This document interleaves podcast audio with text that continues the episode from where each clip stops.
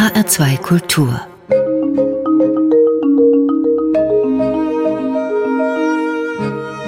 Doppelkopf Heute am Tisch mit dem Osteuropa-Historiker Thomas Bohn. Das Gespräch mit ihm führt Jochen Rack. Thomas Bohn, geboren 1963, lehrt als Professor osteuropäische Geschichte an der Universität Gießen. Er kennt sich gut in Belarus aus. Über die Urbanisierung der Stadt Minsk hat er eine umfangreiche Studie verfasst. Außerdem ein Buch über den europäischen Mythos des Vampirs geschrieben.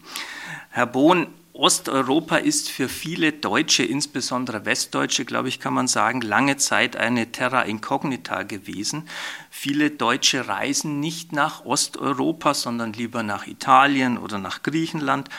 Das Wissen über Russland, Belarus oder die Ukraine war bis vor kurzem gering. Vielleicht ändert sich dies jetzt durch den Krieg, den Russland in der Ukraine begonnen hat aber auch schon vielleicht durch die Ereignisse in Belarus 2020. Wie interpretieren Sie aber überhaupt, ich sage mal, dieses mangelnde Interesse oder vielleicht sogar Desinteresse, was viele Deutsche in Bezug auf Osteuropa, äh, glaube ich, kennzeichnet? Dieses diffuse Bild des östlichen Europa in den Köpfen der deutschen Öffentlichkeit. Woher kommt das? Das Ganze hat natürlich eine lange historische Tradition. Wenn wir zurückblicken auf die Vormoderne, dann ist da die Sprachbarriere zwischen der lateinischen und der slawischen Welt. Die Deutschen Osteuropa und Geisteswissenschaften haben sich im 19. Jahrhundert ja konstituiert, geradezu mit einer Fixierung auf das lateinische Abendland. Dadurch ist Osteuropa in der Wahrnehmung ein bisschen außen vor gelassen worden. Wenn wir einen Schritt weitergehen ins 20. Jahrhundert, dann setzt sich mit der Revolution im Zarenreich, mit der Oktoberrevolution, der Sozialismus, die Herrschaft des Kommunismus darüber und der eiserne Vorhang war dann nochmal ein doppelter Grund, warum diese Regionen dann als relativ unbekannt erachtet wurden. Ihnen haftet so etwas an wie Rückständigkeit und Wildnis. Und genau das hat sich ja nach dem Untergang der Sowjetunion verändert und durch die letzten Entwicklungen, sei es die Revolution in der Belarus, sei es der Krieg in der Ukraine, ist die deutsche Öffentlichkeit wieder neuerlich aufmerksam geworden. Jetzt könnte man ja sagen, also die Deutschen haben ja Osteuropa kennengelernt, wenn man so will, im Zweiten Weltkrieg, nämlich im Zuge ihres imperialistischen Angriffskrieges gegen die Sowjetunion. Da sind ja deutsche Truppen weit vorgerückt, also Minsk, wir werden sicher jetzt gleich über Minsk auch sprechen, Minsk wurde von den Deutschen erobert, sie sind bis kurz vor Moskau gekommen, sie haben große Teile der Ukraine erobert, Kiew, Kharkiv, all die Städte, von denen wir im Augenblick hören. Es gibt auch familiäre Erinnerungen zum Teil äh, von ehemaligen Frontsoldaten, die in Russland dort gekämpft haben. Viele sind dort auch zu Tode gekommen. Da müsste man eigentlich erwarten, dass die Deutschen aufgrund dieser äh, familiären Erzählungen eigentlich über Osteuropa mehr wüssten, als das der Fall ist. Da können wir noch eine längere Traditionslinie ziehen bis zurück auf den Ersten Weltkrieg. Deutsche Armeen haben ja zweimal in der Region gewütet, eine Besatzungsherrschaft errichtet. Man hat den Blick immer ganz weit auf den Osten, gen Moskau und Petersburg gerichtet. Sowohl das Zarenreich als auch die Sowjetunion als Russland begriffen, obgleich diese Begriffsfassung ja reichlich verkürzt ist. Neuerdings wird die Zwischenregion als Bloodlands bezeichnet, also da, wo der stalinistische Terror, die Hungersnot in der Ukraine, da, wo der Holocaust gewütet haben, in den Regionen eben zwischen Polen und Russland, die wir neuerdings als Belarus und Ukraine wahrnehmen, neu schätzen. Der Blick deutscher Soldat, dann hat sich natürlich gern auch auf die Naturlandschaften bezogen. Zumindest ist es das, was noch erzählt wird. Und da geraten automatisch der Urwald von Białowieża, heute zwischen Polen und der Republik Belarus, oder die Region Polesien mit den Pripyat-Sümpfen, also am Atomkraftwerk Tschernobyl gelegen in den Blick. Das sind so verschrobene Vorstellungen, die den Wildnisfantasien der Besatzer sowohl im Ersten wie im Zweiten Weltkrieg besprechen. Hier wurde so eine Art deutsche Zivilisierungsmission angesetzt, die aber natürlich auch die Ermordung der europäischen Judenheit auf die Tagesordnung setzte. Eroberung von Lebensraum im Osten hieß dabei die Devise. Die Verstrickungen der deutschen Wehrmacht in Kriegsverbrechen ist eine Diskussion, die uns ja immer wieder neu bewegt. Von daher ist es sehr spannend, wie sich das Erbe in den Familiengedächtnissen tatsächlich niedergeschlagen hat.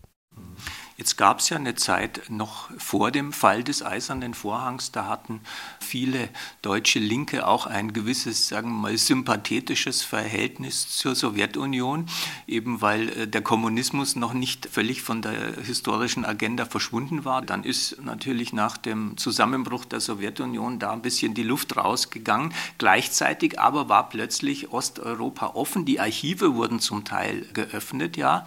Ich glaube, das war auch ein Schub Schub für eine Osteuropa-Historie, die so vorher nicht stattgefunden hat, die vorher vielleicht oft auch ideologisch verengt war aus linken Sympathien für marxistische Theoriebildung her. Ich vermute, da haben Sie doch plötzlich einen großen Forschungsbereich erschließen können. Der Russlandkomplex als solcher stammt natürlich aus den 20er Jahren als in der Zeit der Weimarer Republik so eine Welle an Dostojewski-Rezeption sich auftat, als man sich interessierte für die russische Seele, will heißen für die Philosophien von Westlern und Slavophilen. In der Nachkriegszeit, Sie haben recht, da war es natürlich in linksintellektuellen Kreisen schick, sich am Marxismus, Leninismus abzuarbeiten, mit Sympathie auf den anderen Teil Deutschlands oder gar die Sowjetunion zu schauen. Wenn wir wiederum näher hinsehen, stellen wir fest, dass die Linke aber nicht unbedingt geneigt war, in die Länder zu reisen und das Ganze, den Alltag kritisch auch wahrzunehmen. Das war das Zeitalter der Ideologien, das dann mit dem Untergang der Sowjetunion natürlich von uns gegangen ist. Sieger schreiben die Geschichte. Wenn wir Trotzki jetzt zitieren, ein wenig umdrehen, dann landete der Marxismus, Leninismus auf dem Kehrichthaufen der Geschichte. Und genau das gab Historikerinnen und Historiker die Möglichkeit, die Dinge neu zu deuten. Im Nachgang von Glasnost und Perestroika entstand Offenheit und Transparenz. Die Archive wurden zugänglich gemacht. In den 90er Jahren gab es so einen Aufschwung an Stalinismusforschung. Man hat aufgrund von authentischen Quellen Möglichkeiten gefunden, den Terror zu erklären und hat sich über den Diktaturenvergleich Gedanken machen können. Zum Beispiel die berühmte NGO Memorial hat ja also großräumig dokumentiert, dann eben die äh, Verbrechen äh, in der stalinistischen Zeit vor allem. Und jetzt, wenn ich das richtig sehe, wird das ja alles zurückgedreht. Also es gibt sogar einen neuen Stalin-Kult, an den offenbar Putin auch in irgendeiner Weise äh, anschließt. Warum ist eigentlich eben diese, was wir in Deutschland nennen, Aufarbeitung der Vergangenheit in Bezug auf den Nationalsozialismus, warum ist eigentlich daraus in Russland keine freiheitliche Kultur entstanden. Also die Lehren, die man hätte daraus ziehen können aus der Aufarbeitung des Gulag, die sind offenbar nicht gezogen worden.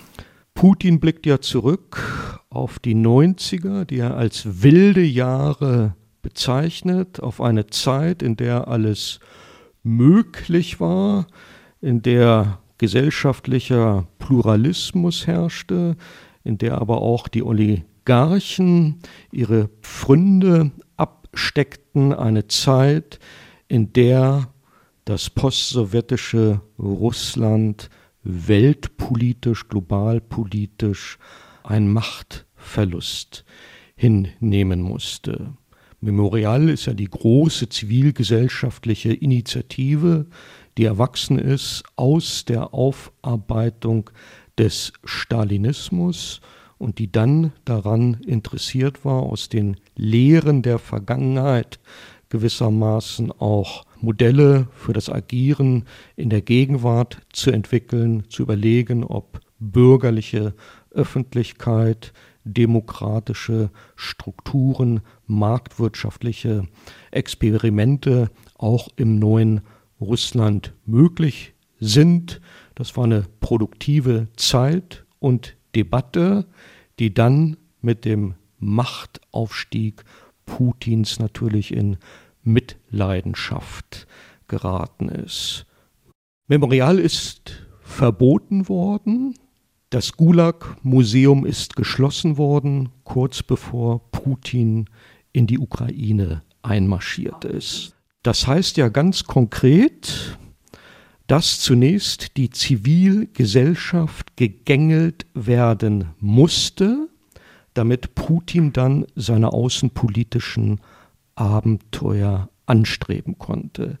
Gängelung der Zivilgesellschaft heißt natürlich auch das Monopol über die Medien, das Monopol über Polizei und Militär, sodass in dieser Atmosphäre kritische Stimmen kaum zu hören war.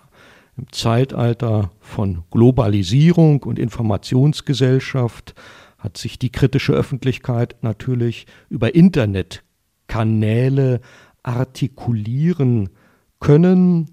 Nawalny als der große Exponent sitzt seit einiger Zeit auch im Gefängnis in der Verbannung. Das bedeutet, dass Putin hier zielgerichtet jegliche gesellschaftliche Initiative eingedämmt hat, verhindert hat um jetzt innerhalb seiner Führungsriege, die sich speist aus der Bürokratie, aus dem Militär, Abenteuer anzustreben, die wieder weltpolitische Größe bringen sollen, Parolen, die, so unsere Wahrnehmung, wenn wir die Berichte verfolgen, bei großen Teilen der Bevölkerung gut ankommen. Das sind offenbar noch Relikte eines patriarchalischen oder paternalistischen Denkens. Das ist also etwas traurig, das alles zu hören unter diesen Umständen. Wir wollen aber eine Musik hören, um vielleicht diese Schwere des Themas etwas aufzulockern. Herr Bohn, Sie haben ein Stück mitgebracht von Muddy Waters, Manish Boy. Äh, was hat Sie dazu veranlasst, dieses Stück mitzubringen? Ja, Blues und Rock, das sind so Stimmungen meiner Jugend. Der Blues hat mich heiß erwischt bei einem Konzert mit B.B. King in der Hamburger Fabrik. Das war eine Musik, die exzentrisch ist, deren Rhythmen einen mitreißen. Letzten Endes habe ich den Eindruck, auch in den ironischen Texten geht es immer um die Erkundungen der menschlichen Seele, wenn so in überzogen ironischer Weise vom menschlichen Leid die Rede ist. Muddy Waters ist ein Klassiker, Manish Boy ist ein Song, der auch die Rolling Stones inspiriert hat. Man hört es am Text. Ich hoffe, Ihnen und den Zuhörern gefällt das genauso gut wie mir. Dann hören wir jetzt von Muddy Waters, Manish Boy, eine Aufnahme aus dem Jahr 1955. Oh yeah. Oh, yeah. Everything gonna be all right this morning.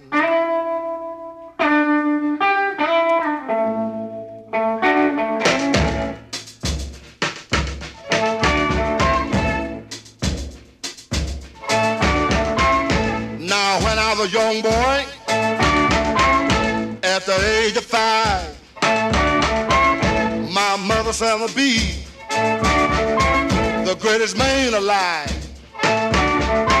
But now I'm a man. I made 21. I want you to believe me, honey. We're having lots of fun. I'm a man. I spell him H I N. That rubber than Maine. No B. Oh, child. Why? That spell managed boy.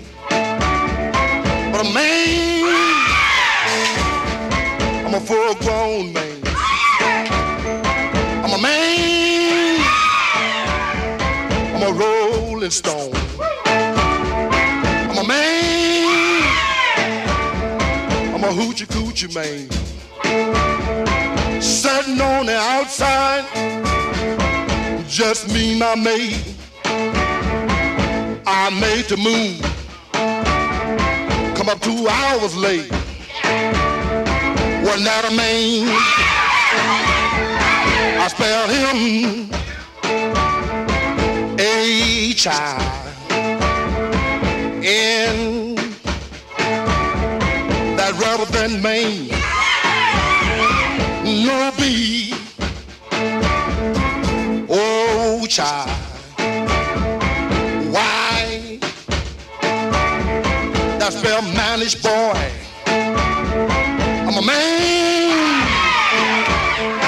I'm a full grown man. I'm a man. I'm a rolling stone. I'm a man. Oh.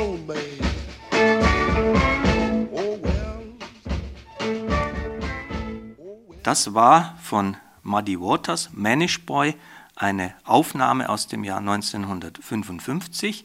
Mitgebracht hat die Musik der Osteuropa-Historiker Thomas Bohn, der heute zu Gast ist bei Jochen Rack in der Sendung HR2 Doppelkopf. Herr Bohn, wir haben jetzt schon ein bisschen darüber geredet, wie die Deutschen zu Osteuropa stehen und zu dieser etwas verriegelten äh, Geschichte äh, Osteuropas. Ich will Sie aber fragen jetzt auch, wie sind Sie persönlich zur osteuropäischen Geschichte gekommen? Was waren da prägende Erfahrungen? Sie sind ja 1963 geboren, das heißt, Sie haben den Kalten Krieg, die Teilung Europas, den Eisernen Vorhang noch miterlebt, dann auch den Fall natürlich der Mauer und dieses Eisernen Vorhangs. Aber als Sie begonnen haben, sich mit dieser Thematik zu beschäftigen und osteuropäische Geschichte zu studieren, was war da Ihre Motivation?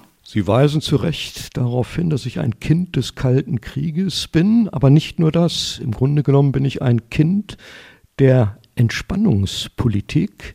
Mich hat damals motiviert eine Reise mit meinen Eltern im kleinen Grenzverkehr nach Wernigerode in den Harz, in die DDR, unsere ostdeutschen Schwestern und Brüder kennenzulernen, im Rahmen einer Familie, die wir dort kennenlernten und die uns immer wieder eingeladen hat, war das doch ein wichtiger Impuls, immer über den eisernen Vorhang hinwegzuschauen. Also diese deutsch-deutsche Wechselseitigkeit, die deutsche Frage hat mich damals sehr bewegt als Abiturient bin ich dann auf den Archipel Gulag von Alexander Solzhenitsyn gestoßen, war ganz fasziniert und richtete von daher mein Augenmerk auf die Sowjetunion. Mich hat immer interessiert, warum die sozialistische Revolution ausgerechnet in einem Agrarland ausgebrochen ist. Das war dann die Motivation, Geschichte zu studieren als zweites Fach, Slawistik zu wählen und tatsächlich auch die russische Sprache zu erlernen. Und wo waren Sie dann, als Sie nach Osteuropa gereist sind? Also welche Länder haben Sie sich damals bewegt? Zu Jugendzeiten im Wesentlichen die DDR. Dann mit Beginn der Studienzeit habe ich sehr genossen, an Exkursionen oder an Sprachkursen teilzunehmen. Ich war damals in Leningrad für längere Zeit noch, heute St. Petersburg, aber auch in Sofia und Bulgarien interessierte mich dann sowohl für Russland als auch für den Balkan. Im weiteren Studienverlauf gab es dann die Möglichkeit natürlich in alle Herren Länder des östlichen Europas zu reisen, diese faszinierenden Kultur- und Naturlandschaften wahrzunehmen. Da machte es sich gut, wenn man schon hier und da ein paar Sprachkenntnisse hat. In weiten Teilen wird aber durchaus Deutsch gesprochen und mit Englisch kommt man, denke ich, heutzutage überall zurecht. Und wie haben Sie damals eben, als der Kommunismus noch existierte, die Situation wahrgenommen? Also für viele kam ja der Zusammenbruch der Sowjetunion oder auch die deutsche Einheit gewissermaßen überraschend. Haben Sie sich damals vorstellen können, dass da dieses System früher oder später kollabieren würde? Das war ja dann eine Entwicklung, eine Eigendynamik, die rasant vonstatten ging mit Glasnost und Perestroika.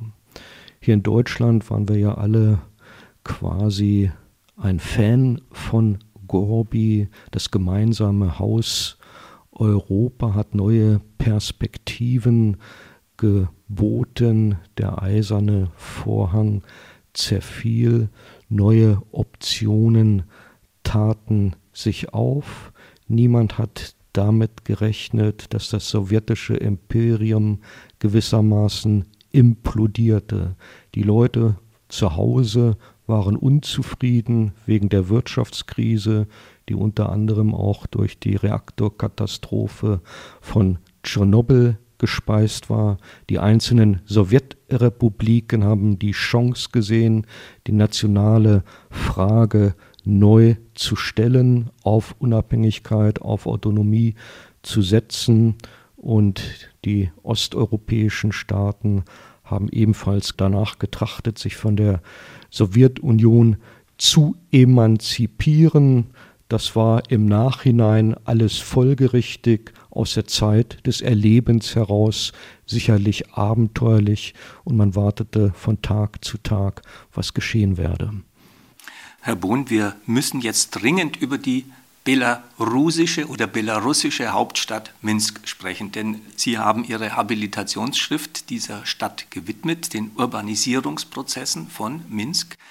Diese Stadt ist insofern interessant, als sie scheinbar eine reine Traumerfüllung des Sozialismus, wenn nicht gar Stalinismus darstellt ich war einmal nur in meinem Leben in Minsk, aber ich erinnere mich an gewissermaßen an den Schock, den ich dort erlebt habe, weil es so etwas wie einen historischen Kern nicht zu geben scheint. Die ganze Stadt ist gewissermaßen ausgewalzt wie auf dem Reißbrett. Was ist aus Ihrer Sicht denn die Erkenntnis, die Sie aus dieser Beschäftigung mit der Stadt Minsk gewonnen haben?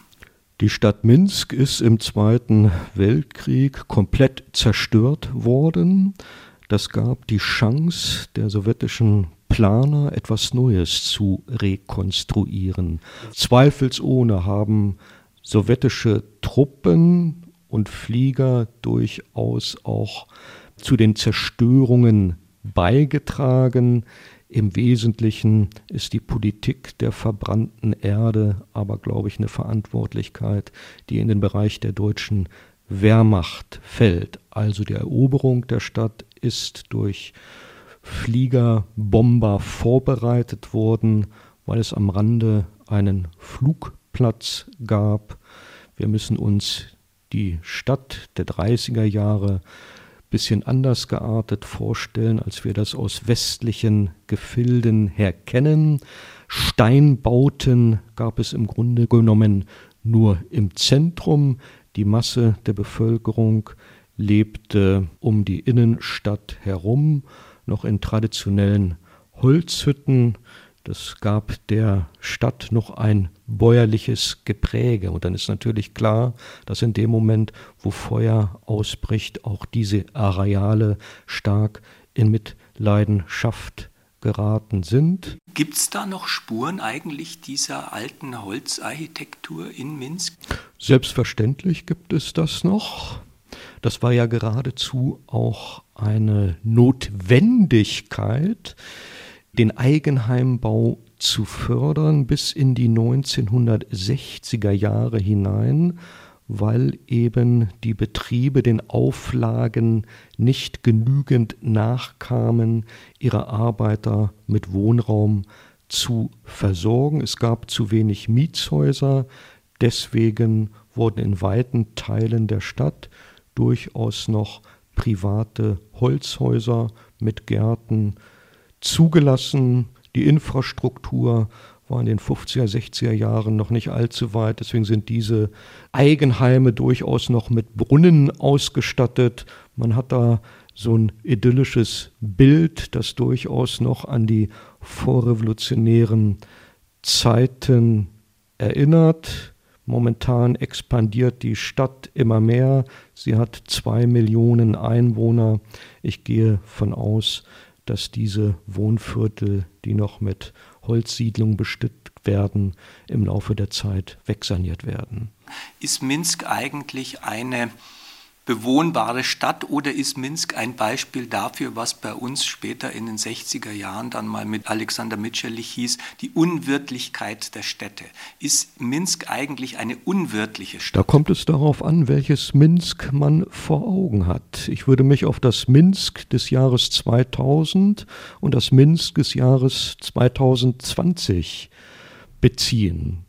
In den 90er Jahren hatte man tatsächlich den Eindruck, dass es sich hier um ein Freilichtmuseum der Sowjetunion handelte. Es war also als historischer Perspektive interessant, sich dieses anzuschauen, Mangel und Defizite, Grauheit und Tristesse in der Wahrnehmung des öffentlichen Raumes. Das hat sich dann erstaunlich gewandelt beginnend in den 2010er Jahren. Hier ist dann Urbanität in der Tat eingekehrt, Cafés, Treffpunkte für die Bevölkerung, kulturelle Einrichtungen. Der Charakter der Stadt hat sich dann deutlich gewandelt. Es war eine Zeit, in der das Lukaschenko-Regime zunächst angestrebt hat, die Stalinallee zum Welterbe für Kultur zu erklären. Das hat nicht geklappt. Danach wurden die Zeichen umgedreht und gewissermaßen eine Schwerpunktveränderung vorgenommen. Das neue Zentrum in den 2010er Jahren entstand dann an der zweiten Magistrale, die die ehemalige Stalinallee kreuzt. Hier entstand eine neue Stadt der Postmoderne mit dem riesigen Museum für die Geschichte des sogenannten Vaterländischen Krieges, mit Sportparks, mit einem Präsidentenpalast. Durch die Hochhäuser hat sich die Silhouette der Stadt verändert und es sind jetzt zahlreiche Brechungen, die man da in der Architektur und im Stadtbild erkennt. Für mich das Spannende und Wichtige in den 2010er Jahren war aber die kulturelle Untergrundszene, die an der Oktobersprache auf einer Halbinsel dieses Swisslot-Flüsschens Niederschlag gefunden hat, war ein ehemaliges Fabrikviertel, in dem nun Kultureinrichtungen Und da kamen und die Leute sich trafen. Das hat Hoffnung gegeben und ich denke, das waren Zeichen und Sentenzen, die schon auf die Revolution von 2020 hinwiesen diese Revolution im Jahr 2020. Wie haben Sie die denn erlebt? Diejenigen, die nicht in Minsk äh, zu der Zeit waren, die haben vor allem die Fernsehbilder vor Augen von eben diesen großen Plätzen und äh, Magistralen, wo sich dann Hunderttausende zum Teil eben mit Fahnen versammelt haben, mit diesen rot-weißen Fahnen, um gegen die Wahlfälschung Lukaschenkos zu protestieren. Und man hatte eigentlich den Eindruck, also gegen so eine riesige Volksbewegung, die fast alle Menschen scheinbar erfasst zu haben schien, könnte sich diese Diktatur nicht behaupten. Als ich mein Buch geschrieben habe, vor fast 20 Jahren, habe ich mich immer gewundert über die Überdimensionalität der großen Plätze und der breiten Straße. Und mit einmal in der Revolution wurden die tatsächlich mit Leben gefüllt. Ich hatte den Eindruck, hier ist neue Urbanität, die Bewohner nehmen ihre Stadt in Besitz. Der Vorteil dieser Entwicklung besteht einfach darin, dass diese Revolution hausgemacht war. Es gab kaum Einmischung von außen. Das war eine belarussische Angelegenheit in weiß-rot-weiß, die über die Medien, die über das Internet an die Weltöffentlichkeit gelangt ist und über ein paar Wochen und Monate die Welt tatsächlich in Atem gehalten hat. Wenn wir jetzt zurückschauen, dann können wir davon ausgehen, dass das für Putin so ein bisschen die Probe aufs Exempel war. Ihm ist es gelungen, über Lukaschenko und massive physische Gewalt diese Revolution dann im Keim zu ersticken und hier wieder neue totalitäre Strukturen zu verankern. Also ganz traurige Entwicklung, weil viele Belarusen jetzt genötigt sind, in die Emigration zu gehen und diejenigen, die zu Hause geblieben sind, leben in so einer Atmosphäre der Repressionen und unterliegen der ständigen Angst, ebenfalls verhaftet zu werden. Herr Bohn, wir hören das zweite Musikstück, das Sie mitgebracht haben. Es ist vom Epstein Brothers Orchestra das Stück Beresh Katzbulgar. Warum haben Sie sich für dieses Stück entschieden? Ja, der Klezmer, das ist ja im Grunde der Blues der osteuropäischen Juden. Das ist eine Musik, mit der ich bekannt geworden bin als Doktorand. Ein Freund hatte mich damals mitgenommen zu einem Konzert, bei dem er selbst die Klarinette spielte.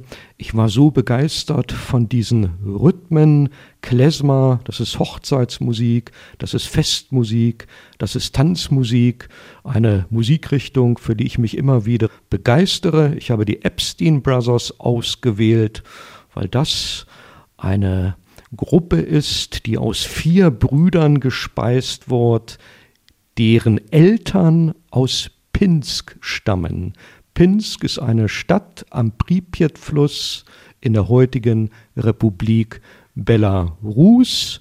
Das ist mein Lieblingsthema. Ich verbinde damit nicht nur das Klezmer Revival der 70er Jahre, in dem die Epstein Brothers wieder entdeckt worden sind, sondern meine, dass man auch in der Region dieses jüdische Erbe wieder revitalisieren muss. Es gibt allmählich auch Klezmer-Bands in Minsk, in Belarus, aber noch zu wenig.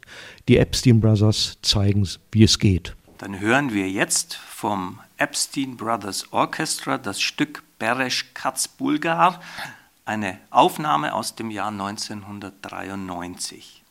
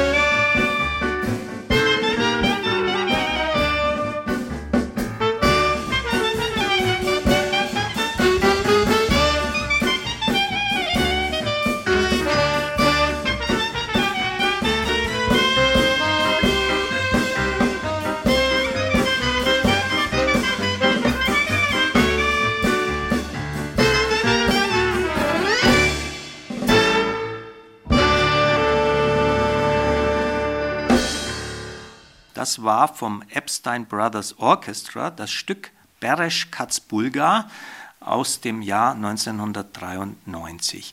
Mitgebracht hat die Musik der Osteuropa-Historiker Thomas Bohn, der heute zu Gast ist bei Jochen Rack in der Sendung HR2 Doppelkopf. Herr Bohn, es ist für mich etwas verführerisch, die Überleitung zu einem zweiten Thema zu machen, mit dem Sie sich beruflich beschäftigt haben, nämlich dem Vampirismus, indem ich sagen würde, es gibt vielleicht einen Bezug zu Lukaschenko, insofern er auch als Blutsauger zu beschreiben wäre. Woher kommt denn Ihre Begeisterung für dieses Thema? Sie haben dem Vampirismus ein ganzes Buch gewidmet. Es heißt hier also der europäische Mythos des Vampirs. Ja, das ist gewissermaßen so ein Hobby, das ich im Laufe meiner Lehrtätigkeit entwickelt habe inspiriert von Coppolas Film über Bram Stokers Dracula, hatte mich damals fasziniert die Szene, als bei der Eroberung Konstantinopels durch die Osmanen das Kreuz von der Hagia Sophia gefallen ist. Dieser Film und der Roman von Bram Stoker legen ja zwei Mythen offen. Der historische Dracula, das ist Vlad der Pfähler, ist die eine Geschichte und die andere Geschichte, das sind die vermeintlichen Blutsauger, die Vampire. Wie bringt man nun beides überein? Das war so ein Anspruch, den ich mir in Forschung und Lehre gestellt habe, gab mir also die Möglichkeit, quasi virtuell oder geistig durch verschiedene Epochen und Regionen des östlichen Europas zu reisen, zu fragen, welche Mythen werden hier ausgeprägt. Das ist die Zeit, in der das Wort Vampir in Europa bekannt wird. Vor dem Hintergrund der Aufklärung entsteht eine gelehrte Debatte, in der sich das westliche Europa als Hort der Zivilisation vor einem anderen, vor einem Gegenpol von dem rückständigen Südost- und Osteuropa distanzieren muss. Die Aufklärung ist nur ein Impuls.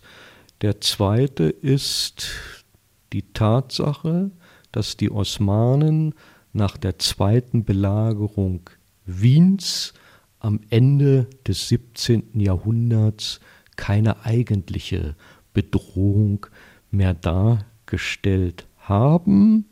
Ungeachtet dessen gab es zwischen dem Habsburger Reich und dem Osmanischen Reich noch eine sogenannte Militärgrenze, und in dieser Militärgrenze entdeckten die Militärärzte der Habsburger ein sonderliches Gebaren bei der lokalen Bevölkerung. Hier stellte sich nämlich heraus, dass eine Seuche ausgebrochen ist und die Überlebenden herauszufinden versuchten, was der Seuchenherd gewesen sei. Sie haben verdächtige Leichen ausgemacht, die Gräber geöffnet und nachgeschaut. Verdächtig waren diejenigen Leichen, bei denen die Körper nicht ordnungsgemäß verwest waren. Der Leichnam bläht nach dem Tode auf, er muss gepfählt werden, lässt dann Luft ab, verringert sich auf ein menschliches Maß, und wenn dann das Fleisch verwest, hat die Seele nach christlichem Glauben die Möglichkeit, in den Himmel einzuschreiten. In dem Moment, wo die Befreiung der Seele nicht möglich war, mangels Verwesung, ging die Dorfbevölkerung davon aus, hier haben wir es mit einem Vampir zu tun, der möglicherweise des Nächtens sein Grab verlässt und die Hinterbliebenen mit tödlichen Krankheiten bedroht. In der Berichterstattung ist daraus dann gewissermaßen der Vampirbiss erwachsen. Meine Beobachtung ist, vor Ort spielt das Blutsaugen als solche keine Rolle. Das ist eher auf einer Meta-Ebene gemeint. Die Bedrohung der Gesundheit durch Ansteckung, wie auch immer. Also diese Vampire, die so umherspuken, die sind ja bei Bram Stoker in der Verfilmung sehr stark mit der Pest assoziiert. Sie haben auch schon von den Seuchen und den Ansteckungsängsten gesprochen. Das könnte man ja in Corona-Zeiten gewissermaßen ja jetzt wieder aktualisieren. Also diese Angst, dass die Zivilisation nicht in der Lage ist, bis ins Letzte sozusagen den Schrecken der Natur zu bannen. Das ist was, was der Vampir auch verkörpert, als einer, der diese Krankheiten bringt. Sei es Pest, Cholera oder Corona. Hier sind gute Voraussetzungen gegeben, Sündenböcke auszumachen, Leute, Tote zu beschuldigen, die diese Krankheit gebracht haben, mit der naiven Vorstellung, dass die Zerstörung des Leichnames, sei es durch Pfählung, sei es durch Enthauptung oder als radikalstes Mittel durch Verbrennung aus der Welt geschafft werden kann. Das sind so Vorstellungen einer vormodernen Welt, die tatsächlich erklären, warum Menschen zu unterschiedlichen Zeiten Angst vor Toten gehabt haben. Das setzt natürlich voraus, dass uns der Tod sehr viel näher ist, sei es durch die Tatsache, dass der Friedhof noch auf dem Kirchhof gelegen ist, sei es dadurch, dass der Tod eine gewisse Alltäglichkeit hat. Hier sind wir eben im Zeitalter von Industrialisierung, Modernisierung und Individualisierung ein bisschen vorangestritten, grenzen den Tod häufig aus unserem Alltag aus und unsere Umgangsformen unterscheiden sich von der Unmittelbarkeit, die in früheren Jahrhunderten bestanden haben. Herr Bohn, ich will Sie jetzt am Ende unseres Gesprächs noch fragen von den vielfältigen Vampir-Verfilmungen, die es ja gibt. Ich kenne davon einige. Also es gibt etwa den berühmten Nosferatu von Fritz Lang, es gibt äh, Roman Polanski, Tanz der Vampire und ich habe es schon erwähnt von Francis Ford Coppola, Bram Stokers Dracula. Welche von diesen auf dem Markt befindlichen gefällt Ihnen denn am besten? Ja, Sie haben alle maßgeblichen Klassiker genannt, die ich ebenfalls schätze. Ich schaue mir in der Tat immer mal wieder ganz gerne Coppolas Dracula an. Das ist wirklich wunderbar gelungen. Der, das Bemühen, auch den historischen Raum, dieses osmanische Europa abzulichten. Und da erwächst bei mir dann nicht nur kulturwissenschaftliche, sondern in der Tat auch historische Fantasie. Herr Bohn, unsere Zeit bei HR2 Doppelkopf ist leider schon wieder zu Ende. Vielen Dank, dass Sie sich die Zeit für dieses Gespräch genommen haben.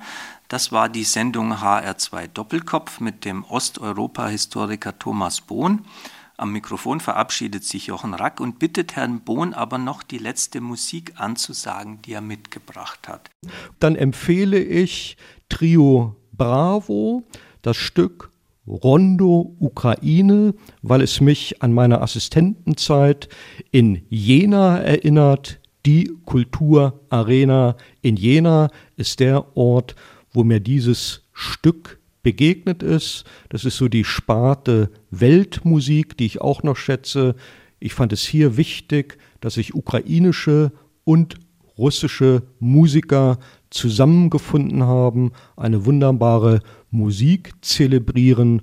Und ich hoffe, dass dieses Trio um den ukrainischen Violinisten Mark Chalet in irgendeiner Weise wieder aufersteht und kann damit nur sagen, es lebe die Ukraine, make love, not war.